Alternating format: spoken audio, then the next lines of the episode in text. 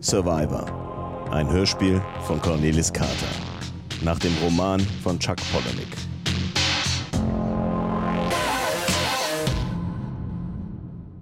Flight Level 270. Noch 157 Überlebende landesweit. Ich habe heute noch sechs weitere Termine. Unterschreiben Sie hier, dass Sie noch leben. Haben Sie die Frau in der Straße gekannt? Die in einem großen, graubraunen Haus gearbeitet hat. Nein. Eine große Frau, langes blondes Haar, zu einem Topf gebunden. Naja, ist vor zwei Tagen ausgestiegen, hat sich nachts mit einer Verlängerungsschnur erhängt. Tja, die wäre ich wohl los. War mir sowieso immer unsympathisch. Sonst noch jemand? Ein Gärtner. Er hat kurz danach irgend so ein Herbizid geschluckt. Diese Leute tun einfach alles, um mich als Niete dastehen zu lassen. Haben Sie die beiden gekannt? Naja, sind mir gelegentlich über den Weg gelaufen. Waren ja kaum zu übersehen. Sie haben ja immer noch die von der Kirche vorgeschriebene Kleidung getragen.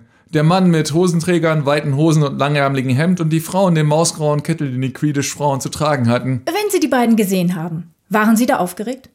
Oder haben Sie Trauer empfunden, wenn Sie Creedish-Leute gesehen haben? Haben Sie geweint? Oder hat es Sie vielleicht wütend gemacht, wenn Sie diese typische Kleidung gesehen haben? Erinnert Sie das an Ihre Eltern? Macht es Sie wütend, was aus Ihrer Familie geworden ist? Erinnern Sie sich noch an die Zeit vor den Selbstmorden? Wollen Sie nicht drangehen? Was können Sie uns über das Bankett heute Abend sagen? Immer mit der Ruhe. Nichts Kompliziertes.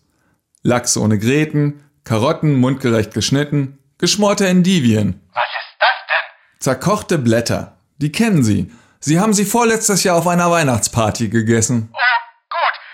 Sonst noch was, das ich wissen muss? Heute ist Muttertag. Oh. Verfluchter Mist. Haben Sie was geschickt? Selbstverständlich. Sehr gut. Denken Sie noch daran, die Blumen auf der Sonnenveranda zu gießen.